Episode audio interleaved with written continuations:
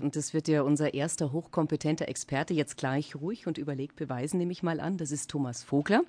Seit zehn Jahren führt er jetzt seine Jazzbar Vogler in der Münchner Innenstadt und bietet seinen Gästen neben einem ausgewählten Jazzprogramm auch erlesene Köstlichkeiten von der Speisekarte. Herr Vogler, zu blauen Noten lieber Forelle blau als blauer Dunst? Ja, also ich finde es ja ganz sensationell. Es gibt nichts Besseres, was mir passieren konnte, zum 1. Januar ein rauchfreies Lokal zu haben. Ich weiß, ich bin dann im Widerspruch zu Herrn Geisner, aber es tue Nicht ich gerne. Nur zu mir. Und ähm, ich finde es ganz, äh, ganz perfekt, das mit Jazz zu verbinden. Jazz ist natürlich Freiheit, aber andererseits gibt es eigentlich nichts Unfreieres als das Rauchen oder Raucher. Weil, ähm, und von daher diese Heroisierung des Rauchens, ähm, äh, finde ich äh, besonders, wenn man dann äh, gerade in Lokalen ist und dann äh, mitraucht, das Passivrauchen, Raucher, die versuchen äh, aufzuhören, alles dafür tun, die Zigarette wieder loszuwerden. Also das sind ganz wunderbare Themen, äh, auf die ich mich dann heute schon freue. Herr Vogler, jeder, der ein Bankkonto hat, ist unfrei. Jeder, der einer Partei angehört, ist unfrei. Jeder, der an der Börse spekuliert, ist unfrei. Äh, dürfen die auch alle nicht zu Ihnen in die Kneipe? Das ist, wie mir schon mal gesagt wurde, Herr Vogler, ich bin entsetzt, dann gibt es wahrscheinlich jetzt auch kein Alkohol mehr. Das Problem, das Problem, es gibt jetzt nur noch Milch. Ich mache eine Milch, ich mache eine Milchbar auf. Voglers. Ähm, und ähm, aber wenn man sich dann, wenn man sich, äh, die, die Frage ist ja, ich äh, habe eine bewusste Entscheidung und mache ein Bankkonto auf. Das ist meine Entscheidung. Beim Rauchen ist das ja überhaupt nicht der Fall. Erstens, wenn ich rauche, treffe ich die Entscheidung äh, irgendwann, aus welchen Gründen auch immer. Die erste Zigarette finde ich zum Kotzen. Wollust. Sie sind der ja, Erste, der mir erzählt, der, der, Erste, der mir erzählt, dass er aus Wollust raucht. Also das arme Wort Wollust hier so äh, zu degradieren, ist ja ganz, äh, ist ja fürchterlich. Ähm, und dann äh, tut die Industrie natürlich dafür alles, dass sie auch zum Raucher beim Rauchen bleiben. Also äh, es gibt ja fast keinen gefährlicheren Stoff als Nikotin. Und wenn man sich dann mal befa damit befasst, was da alles in diesen Zigaretten drin ist. TNT. Semtex. Ja, Nikotin Uran. ist giftiger als, ähm, als, jetzt fällt mir natürlich das Wort nicht ein in meiner gänzlichen Aufgeregtheit, aber wenn man sich, wenn sich ein Raucher mal damit befassen würde oder auch Nichtraucher, was da alles drin ist, dann würde er eigentlich zum Kotzen anfangen. Und ich hatte heute das Vergnügen, mal auf die Webseite, die Homepage von Philip Morris zu gehen und ich habe mich bepisst vor Lachen. Also äh, kein Raucher kann jemals auf der Homepage von Philip Morris gewesen sein, weil dort steht, Rauchen ist gefährlich und macht abhängig. Es kann sehr schwer sein, mit dem Rauchen aufzuhören. Als Raucher sollten Sie dies jedoch nicht davon abhalten, es dennoch zu versuchen.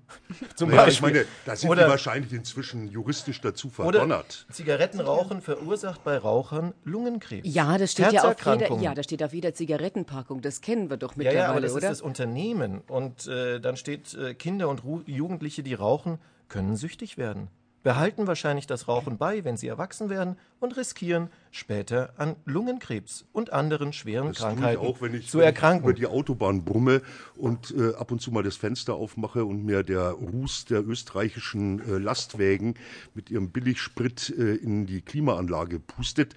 Ähm, die Jazzbar Vogler, ich meine, wir haben uns ja jetzt schon richtig schön angeschafft. Ich ja. möchte gleich mal sagen, so, so, so schlimm finde ich es nicht, soll jeder von mir aus nach seiner Fasson selig werden. Trotzdem, ich äh, würde zu Ihnen jetzt erstmal schon aus Trotz nicht kommen und ich vermute mal Gerwin Eisenhauer, äh, Schlagzeuger äh, und äh, auch ein hoch äh, sympathischer und hochintelligenter Kettenraucher, äh, der hätte auch seine, seine Probleme da bei Ihnen zu spielen, oder?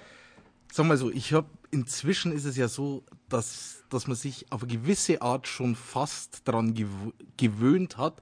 Ich sage halt bloß, also es macht, mir macht es jetzt halt keinen Spaß. Es sind bestimmte Sachen, die haben sich natürlich in, auf eine gewisse Art ritualisiert. Das heißt, manchmal, wenn ich wenn ich einen Drink nehme in der Bar, würde ich gern eine rauchen dazu. Bestimmte Sachen kann ich jetzt nicht mehr machen, also gehe ich weniger oft hin, beziehungsweise wenn die Musik gespielt wird, die ich hören will, die ich unbedingt hören will, dann gehe ich hin.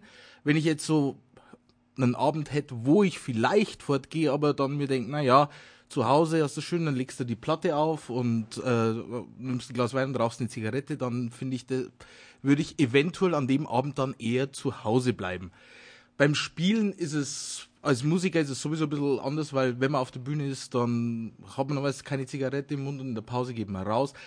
Prinzipiell. In der Pause geht man raus. Da habe ich jetzt eine raus. Frage. Ja, ganz raus. Dürfen Ihre Künstler Backstage rauchen, Herr Vogler? Natürlich nicht. Erstens gibt es überhaupt keinen Backstage-Bereich. Ähm, zweitens war schon immer verboten, auf der Bühne zu rauchen, weil am Anfang, ich bin ja dazu gekommen, wie die Jungfrau zu Kinde, zu, äh, zu diesem äh, zu der Jazzbar äh, und habe es gemacht, weil ich Lust dazu hatte und hatte davor, ich kannte keinen einzigen Musiker und wurde dann damit zum Beispiel konfrontiert, dass Musiker schon mal auf der Bühne rauchen und ähm, dann plötzlich mein Klavier mit Brandflecken übersät war wo dass ich was das konnte ich mir als normaler Mensch gar nicht vorstellen, Schadet dass sowas passieren kann. Überhaupt nicht. Ähm, so. das, das ist sein Instrument und dann wird da eine äh, Zigarette ausgedrückt. Ja, aber der Herr Eisenhower ist Schlagzeuger.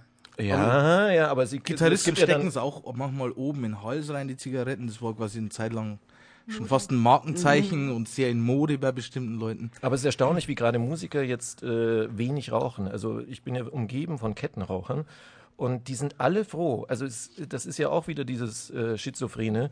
Ähm, das wurde davor gejammert, also man dachte, die Welt geht unter.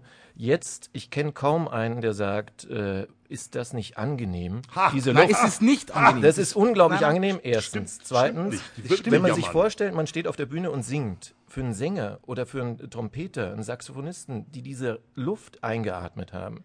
Also die, das, die atmen den Rauch. Kurz rein, es ist nämlich auch so, ich spiele manchmal jetzt an, nicht in Jazzclubs, sondern in Orten, wo dann bei Raves oder solchen Sachen, wo dann eher geschwitzt wird. Da ist inzwischen so, das habe ich jetzt im Januar einmal erlebt, es durfte nicht mehr geraucht werden. Früher war es so, da ist durch, das, durch den Rauch so, so eine gewisse, ja, ich würde mal sagen, so ein Grund, äh, Geruch da gewesen, der in Ordnung war. Inzwischen strömt einem dieser Schweiß von mehreren hundert Tänzern entgegen, der durch das Nikotin nicht mehr überdeckt war.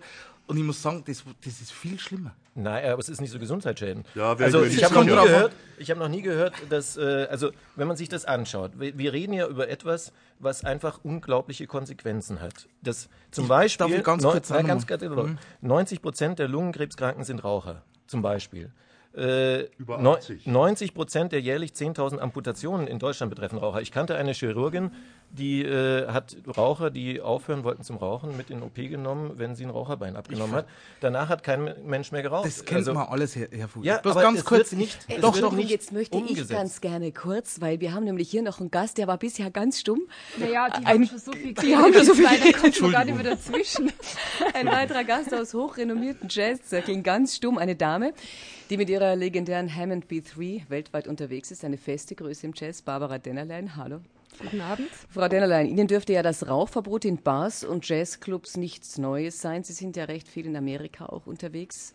Wie geht's Ihnen damit? Fanden Sie das schön? Fanden Sie das schlecht? Sie haben ja hier in Deutschland gespielt mit rauchendem Publikum Richtig, ja. und in Amerika eben. Also ich finde diese immer diese extremen Haltungen finde ich sowieso immer etwas übertrieben.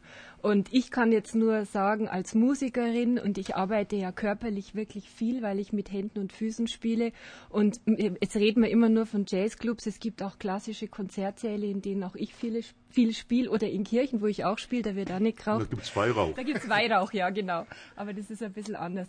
Und ich kann nur sagen, äh, also erstens, ich bin nicht Raucher, aber das tut jetzt nicht so viel zur Sache. Aber es ist so, aus meiner Erfahrung, ich habe ja früher viel auch in verrauchten Clubs gespielt und das wurde ja über die Jahre immer besser, weil ja doch immer mehr Leute äh, dann weniger geraucht haben.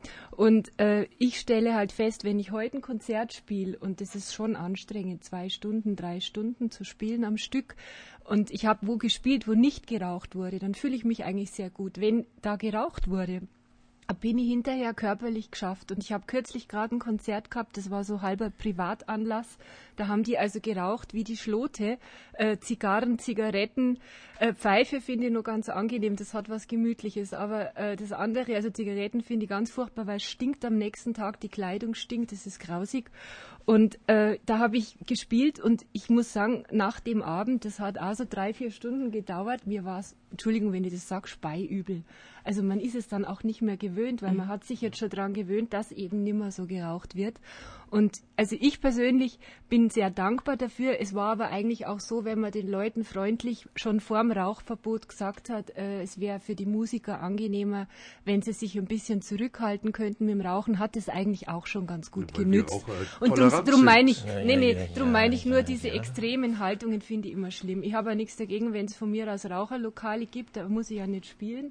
Da können dann die hin, die rauchen wollen, von mir aus. Aber ich finde es auch störend, wenn ich als Nichtraucher passiv mitrauchen muss. Oder wenn ich in der Früh beim Frühstück sitze und neben mir raucht einer und das qualmt mir die ganze Zeit in die Nase, weil komischerweise geht ja der Rauch immer zu den Nichtrauchern hin, warum auch immer. Aber das, das ist tatsächlich ist, das so. Das die Tabakindustrie.